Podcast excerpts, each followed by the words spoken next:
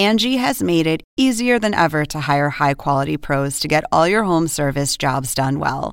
Just bring them your project online or with the Angie app, answer a few questions, and Angie will connect you with local pros who match your specific needs. Or book a service instantly at an upfront price. So join the millions of homeowners who use Angie to care for their homes and get your next home service job done well.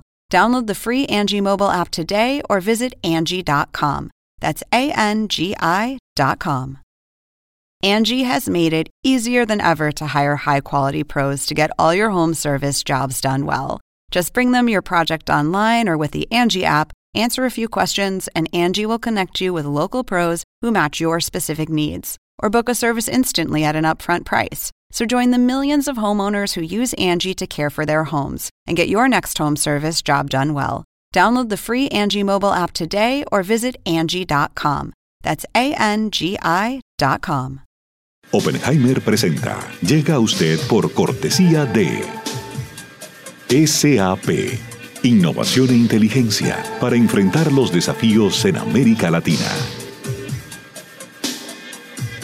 Arcos Dorados.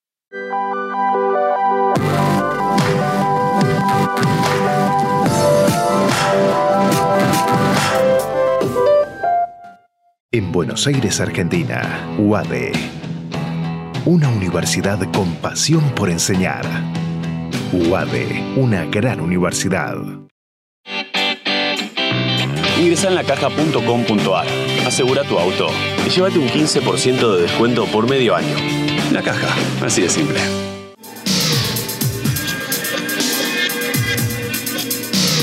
Gingroup, líderes en administración integral de capital humano. ¿Sabías que según un estudio de la Universidad de Oxford, casi la mitad de los trabajos actuales podrían dejar de existir en 10 años? La inteligencia artificial llegó para quedarse. ¿Cómo te va a afectar la automatización? ¿Cuáles son los trabajos del futuro? Andrés Oppenheimer te lo cuenta en su nuevo libro, Sálvese quien pueda. Y no te quedes atrás. Encuéntralo en librerías.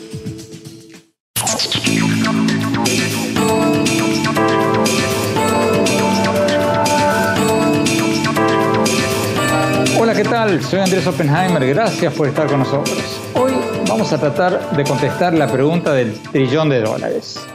¿Cuándo va a estar lista la vacuna contra el coronavirus? ¿Va a ser en octubre, en noviembre, en diciembre o, bien entrado el año que viene?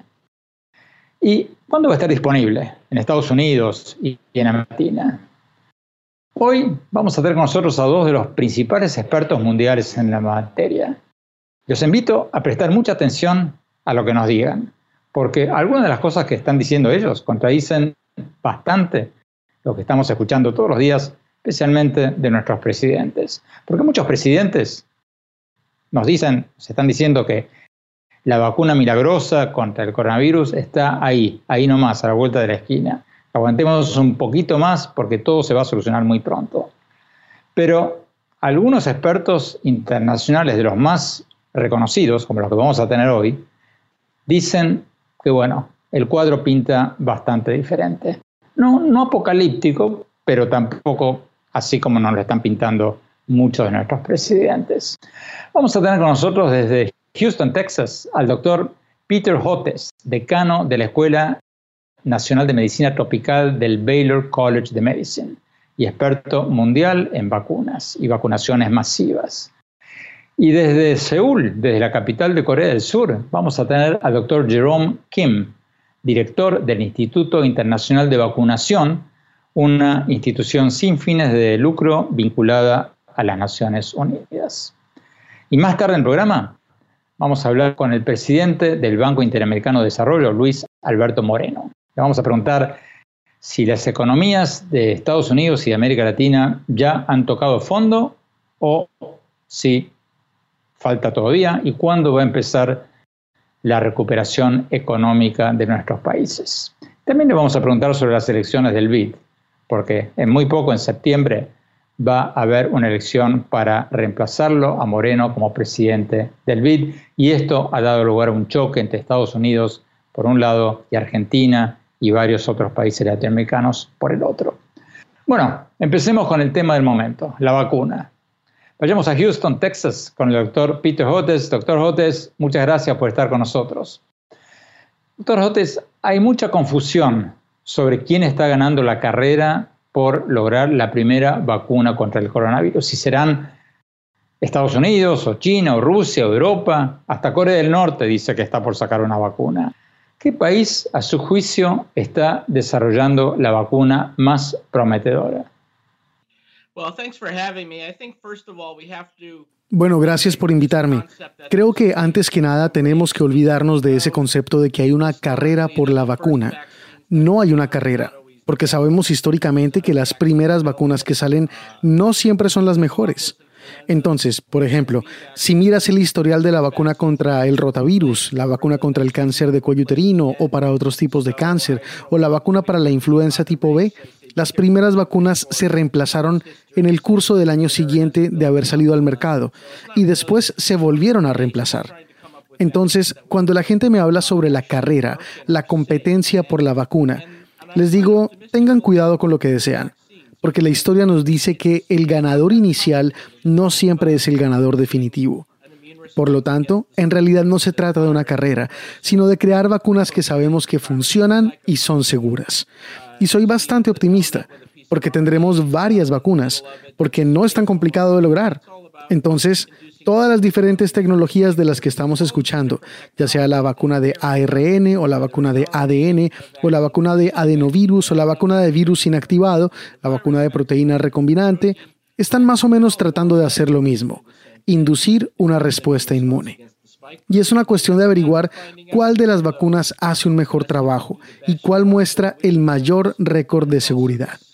Y eso es lo que realmente lleva tiempo no es la fabricación de la vacuna, sino pasar aproximadamente un año en ensayos clínicos, los llamados ensayos clínicos de fase 3, ensayos grandes de 30.000 personas, para identificar cuáles vacunas son seguras y efectivas.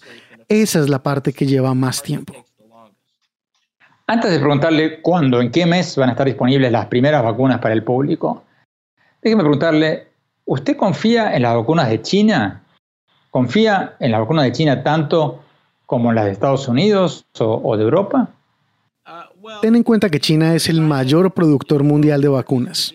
Según algunas estimaciones, producen 5 mil millones de dosis de vacunas cada año, porque están produciendo vacunas para su población. Lo que China no hace es exportar muchas vacunas, y hay cierta variabilidad en la calidad. Pero he estado estudiando algunas de las vacunas que salen de China. Me intriga, por ejemplo, una de las vacunas de virus inactivadas producidas por una compañía llamada Sinovac, que ahora se están probando clínicamente en Brasil. Ahora, esa puede ser una vacuna prometedora y en este momento es un candidato tan viable como las demás. ¿Qué pasa con las vacunas de Rusia y de Corea del Norte?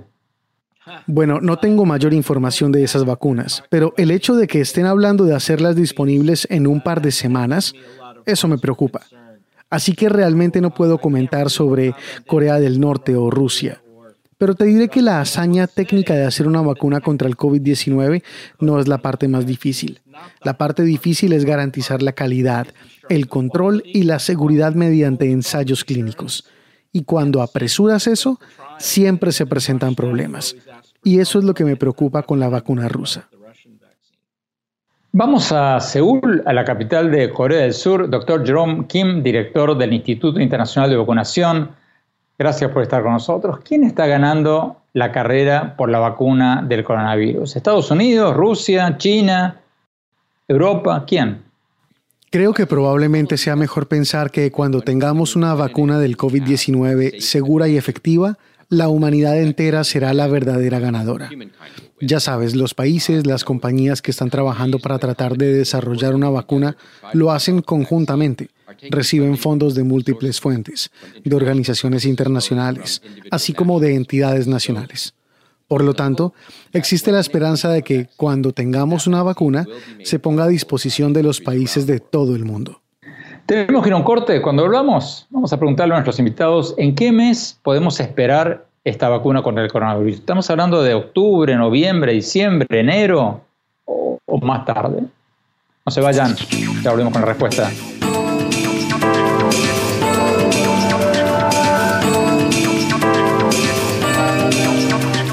¿Sabías que según un estudio de la Universidad de Oxford, casi la mitad de los trabajos actuales podrían dejar de existir en 10 años? La inteligencia artificial llegó para quedarse. ¿Cómo te va a afectar la automatización? ¿Cuáles son los trabajos del futuro? Andrés Oppenheimer te lo cuenta en su nuevo libro, Sálvese quien pueda. Y no te quedes atrás. Encuéntralo en librerías.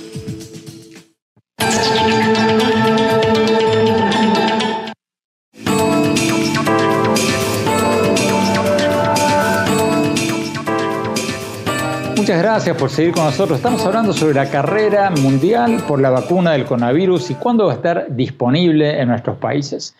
Sigamos con nuestros invitados, dos conocidos expertos mundiales en vacunas y procesos de vacunación masiva, el doctor Peter Hotes desde Houston, Texas, y el doctor Jerome Kim desde Seúl, Corea del Sur. Doctor Hotes, ¿cuán pronto va a estar disponible esta vacuna contra el COVID-19 para la mayoría de la población en Estados Unidos y en América Latina. Estamos hablando de octubre, noviembre, diciembre o, más tarde. Creo que en los Estados Unidos probablemente esté disponible a mediados de 2021. He escuchado plazos más optimistas, para finales de 2020 o principios de 2021, pero no veo cómo pueda suceder eso, porque tienes que darles el tiempo para recopilar suficiente información sobre la eficacia y la seguridad durante un año en la primera fase. Los ensayos apenas están comenzando. Entonces, yo estimo que a mediados de 2021 estará disponible en Estados Unidos. Sin embargo, lo que realmente me preocupa es el rezago de América Latina.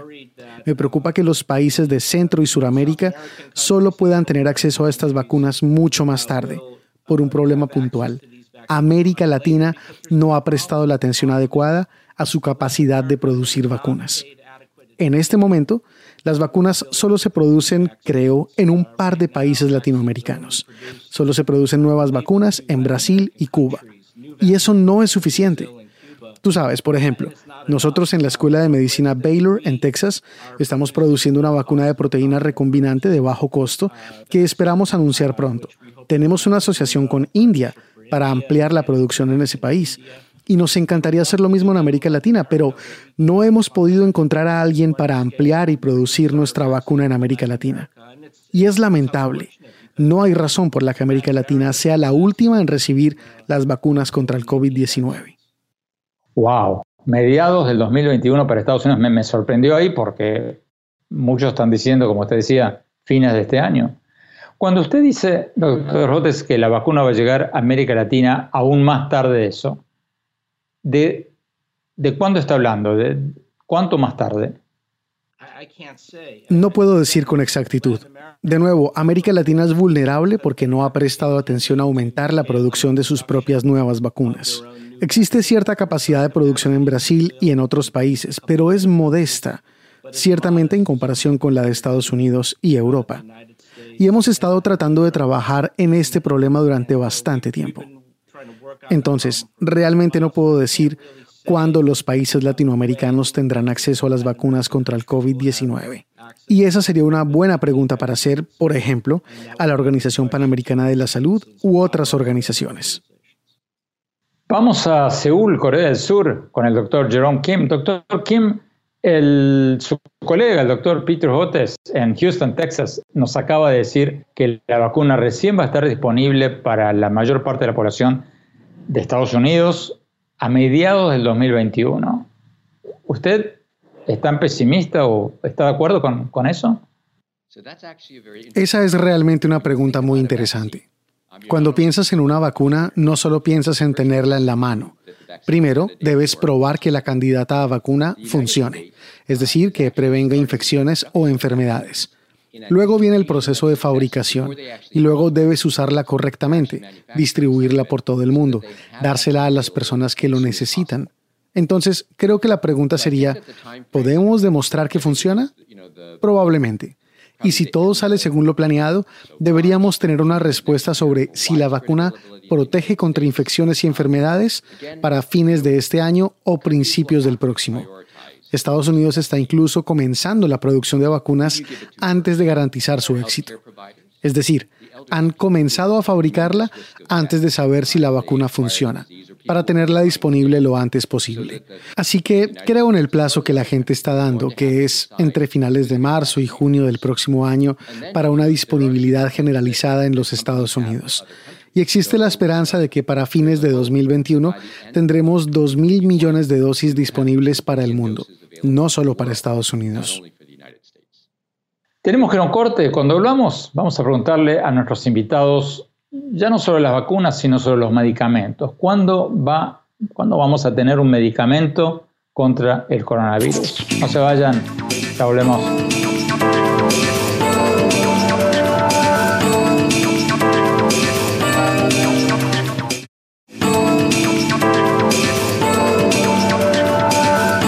Muchas gracias por seguir con nosotros. Estamos hablando sobre la carrera por lograr una vacuna y un medicamento contra el coronavirus. Estamos hablando con dos expertos mundiales en el tema, el doctor Peter Hotes desde Houston, Texas, y el doctor Jerome Kim desde Seúl, Corea del Sur. Doctor Hotes, en el bloque anterior hablábamos sobre las vacunas. Hablemos ahora un poco de los medicamentos, de la cura, de los posibles remedios contra el coronavirus.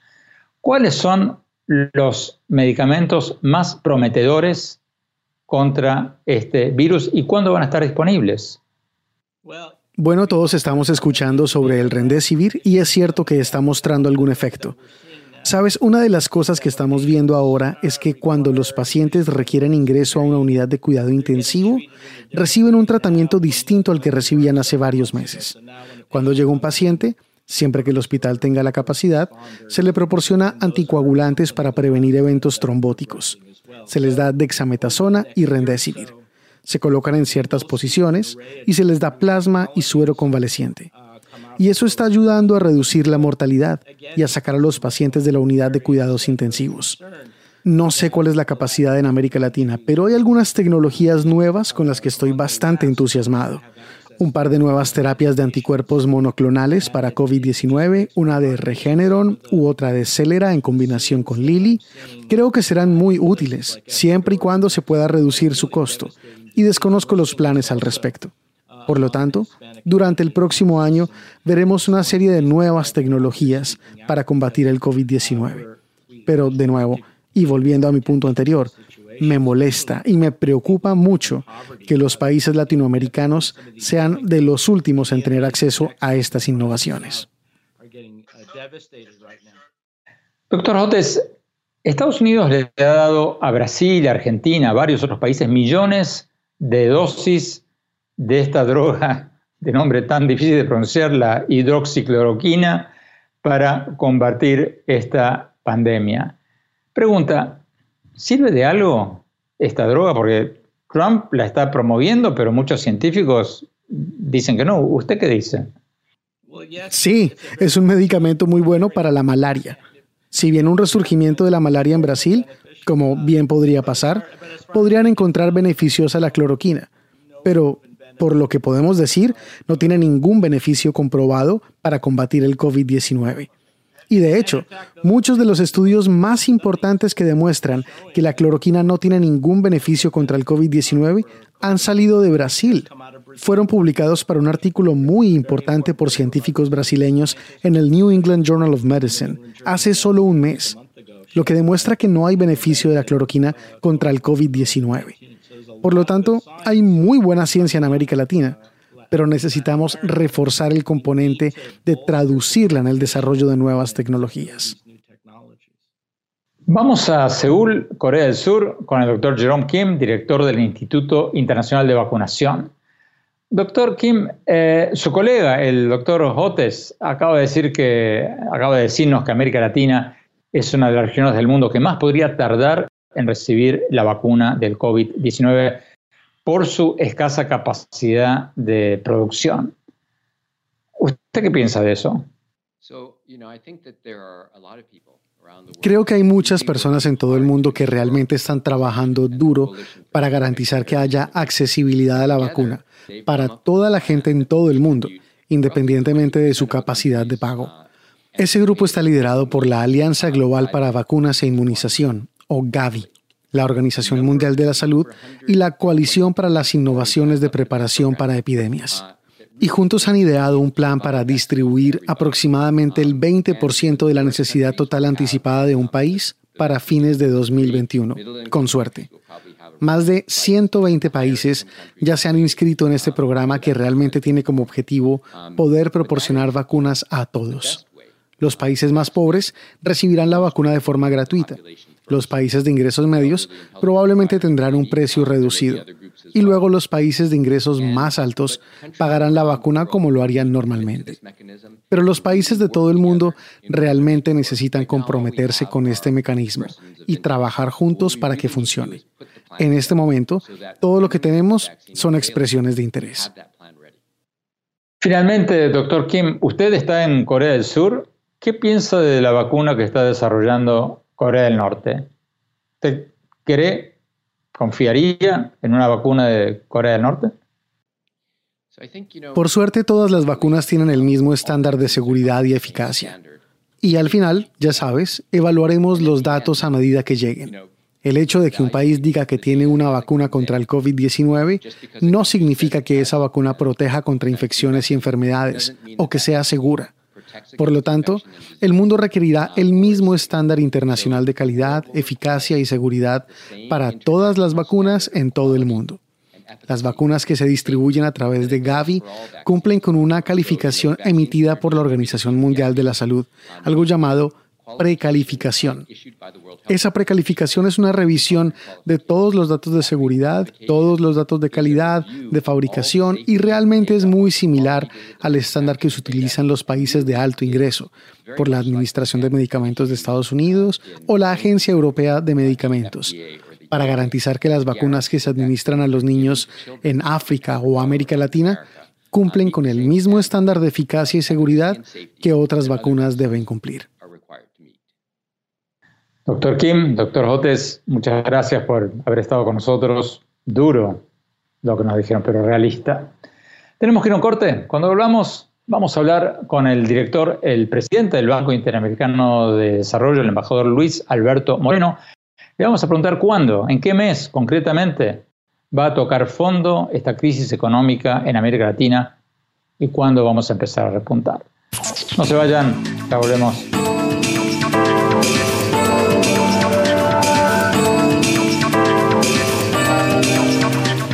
¿Sabías que según un estudio de la Universidad de Oxford, casi la mitad de los trabajos actuales podrían dejar de existir en 10 años? La inteligencia artificial llegó para quedarse. ¿Cómo te va a afectar la automatización? ¿Cuáles son los trabajos del futuro? Andrés Oppenheimer te lo cuenta en su nuevo libro, Sálvese quien pueda. Y no te quedes atrás. Encuéntralo en librerías.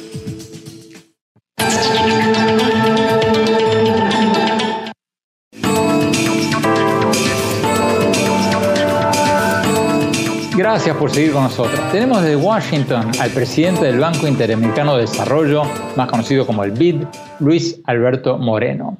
El BID es una de las principales instituciones financieras internacionales que dan préstamos y donaciones para el desarrollo económico, la educación, la salud y la infraestructura en América Latina. Embajador Moreno, gracias por estar con nosotros. Ustedes y otras instituciones financieras internacionales están pronosticando una caída brutal de las economías de América Latina para este año por el coronavirus. Están pronosticando un declive de entre el 8 y el 10% del Producto Bruto de la región. La pregunta, ¿ya tocamos fondo o la región, las economías de la región todavía no tocaron fondo? ¿Cómo, lo ve usted?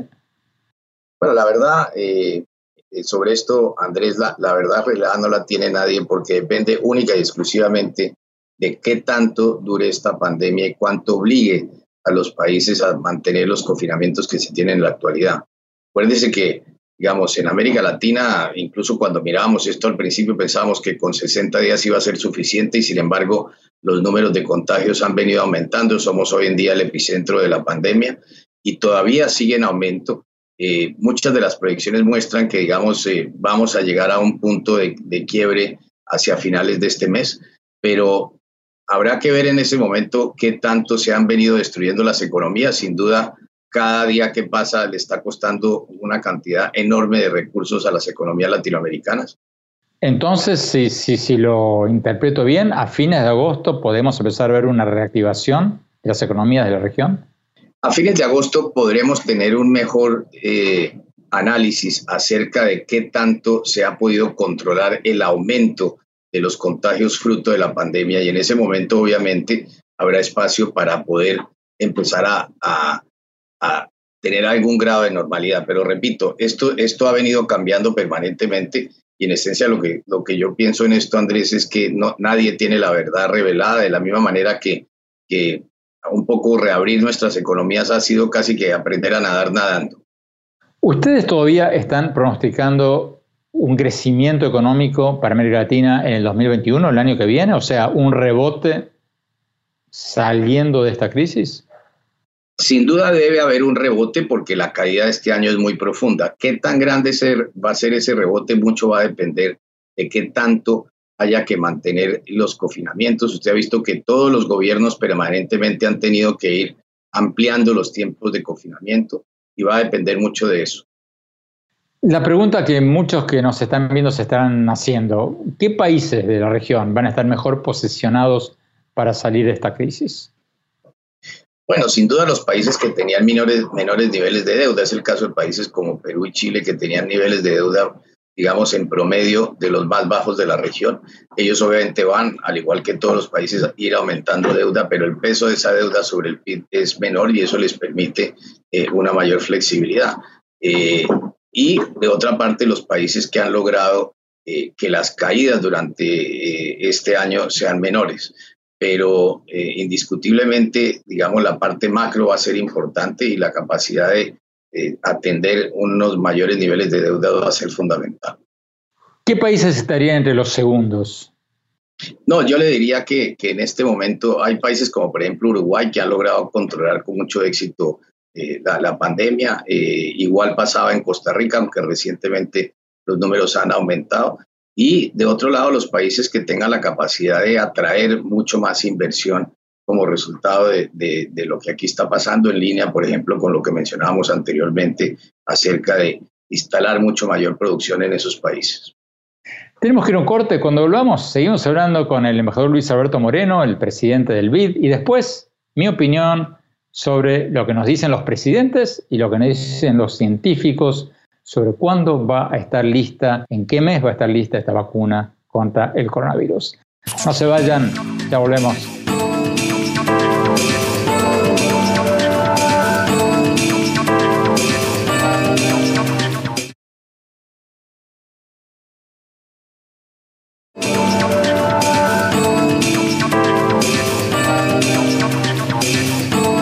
Gracias por seguir con nosotros. Mi opinión sobre el tema con el que abrimos el programa de hoy, sobre cuándo vamos a ver la bendita vacuna contra el coronavirus, en qué mes y qué países la van a recibir primero y cuán segura va a ser la primera vacuna o las primeras vacunas contra el coronavirus. Es una pregunta clave, porque muchos presidentes y muchos laboratorios nos están diciendo que la vacuna está ahí, a la vuelta de la esquina y que toda esta pandemia va a pasar muy, pero muy pronto.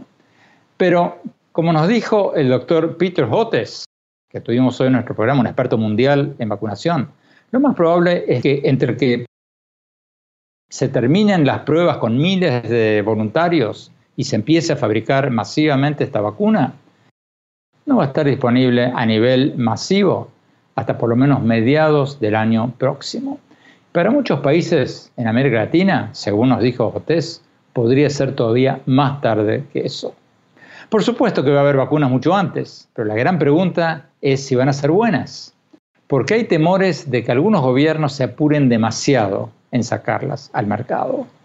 En Estados Unidos, el presidente Trump ha insinuado que quiere hacerlo lo más antes posible. El New York Times acaba de sacar un artículo en primera plana diciendo que Trump ha dado señales de querer saltearse procesos normales de controles con tal de tener una vacuna antes de las elecciones del 3 de noviembre. Y eso está causando gran preocupación entre muchos científicos.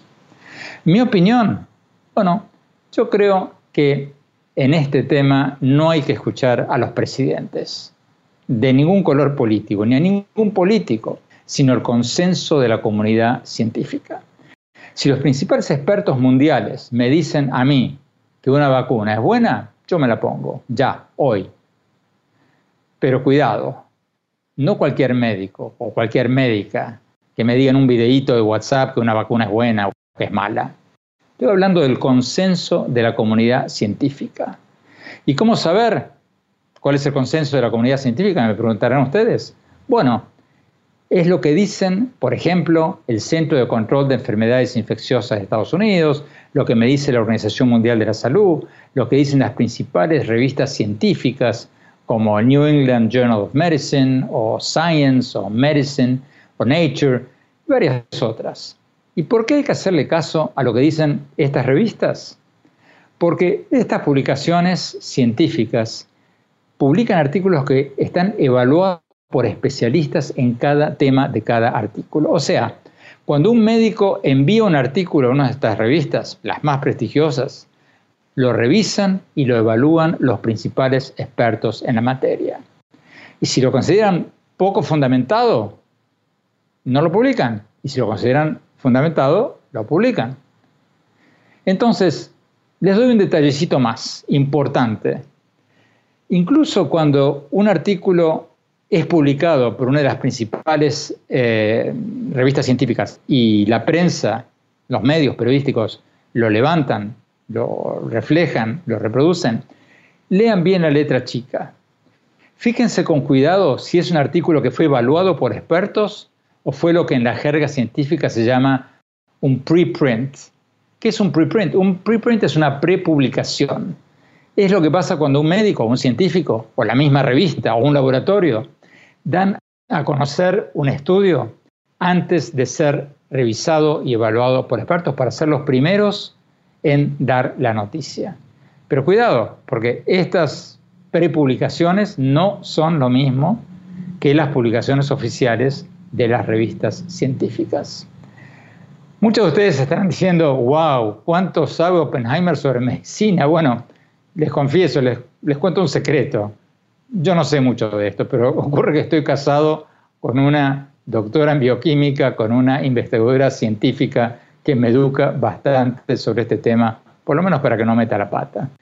Entonces, para terminar con lo que empezamos, tenemos que hacer, mientras esperamos que salga esta vacuna y estas curas contra el coronavirus, tenemos que hacer lo que nos recomienda el consenso de la comunidad científica.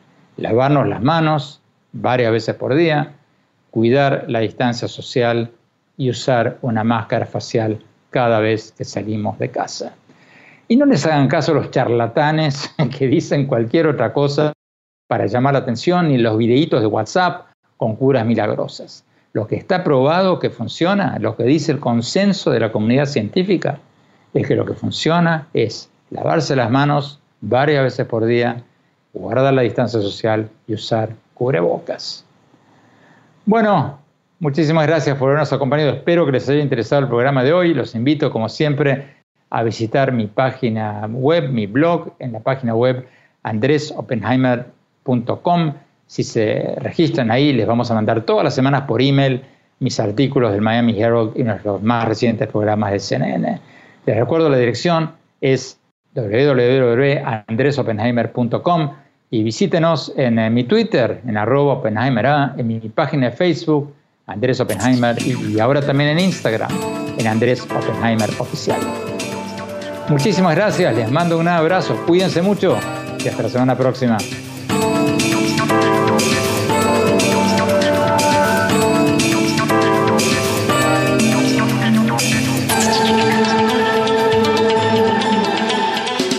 Oppenheimer presenta. Llega a usted por cortesía de SAP. Innovación e inteligencia para enfrentar los desafíos en América Latina. Arcos Dorados.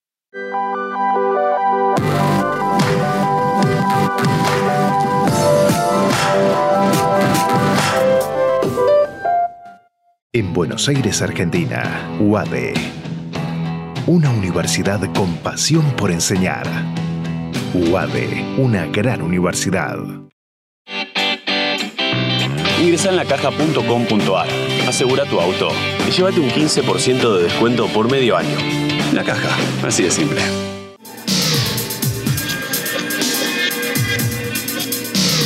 Gingroup, líderes en administración integral de capital humano. ¿Sabías que según un estudio de la Universidad de Oxford, casi la mitad de los trabajos actuales podrían dejar de existir en 10 años? La inteligencia artificial llegó para quedarse. ¿Cómo te va a afectar la automatización? ¿Cuáles son los trabajos del futuro? Andrés Oppenheimer te lo cuenta en su nuevo libro, Sálvese quien pueda. Y no te quedes atrás. Encuéntralo en librerías.